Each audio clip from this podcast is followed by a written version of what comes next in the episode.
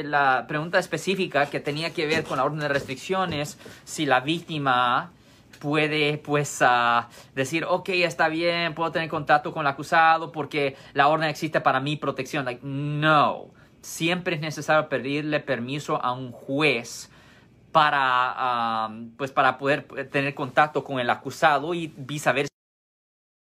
la víctima. Y esto pasa muy común, Marcos, en los casos de violencia doméstica, porque la pareja quiere regresar junto, a veces la víctima ni quisiera que existiera esa orden de restricción, porque en la corte criminal, los jueces el primer día de corte, el primer día de corte en la corte criminal por caso de violencia doméstica, siempre imponen una orden de restricción diciendo que la víctima y el acusado no se pueden comunicar ni ver. Y eso es un gran problema cuando tienen hijos en común o viven juntos. La víctima a veces se pone desesperada, aunque es la víctima, y quiere tener contacto con su esposo o novio, lo que sea, papá del hijo, y ahí es donde ella hace el problema más serio. Ah, por eso cuando yo tengo a un acusado, yo tengo a un cliente que ha sido acusado de violencia doméstica, siempre le pregunto si ah, la víctima quisiera estar con usted o no. Si el hombre me dice a mí si mi esposa quisiera estar conmigo, yo, porque yo soy un oficial de la corte, aparte de un abogado criminalista,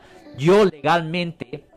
me puedo poner en contacto con la víctima y yo legalmente le puedo preguntar a la víctima si en realidad ella quisiera tener contacto con el acusado. Y si ella me dice a mí que sí, yo le recomiendo a ella que ella esté ahí físicamente presente el primer día de corte para poder dejarle saber al juez que ella quisiera tener contacto con su esposo. Y cuando eso ocurre, el juez da una orden modificada donde pueden tener contacto pasivo, donde no pueden argumentar, no pueden pelear ni verbal físicamente, pero por lo menos se pueden ver, pueden vivir en la misma casa, se pueden comunicar primordialmente para el beneficio de niños. Si les gustó este video, suscríbanse a este canal, aprieten el botón para suscribirse y si quieren notificación de otros videos en el futuro, toquen la campana para obtener notificaciones.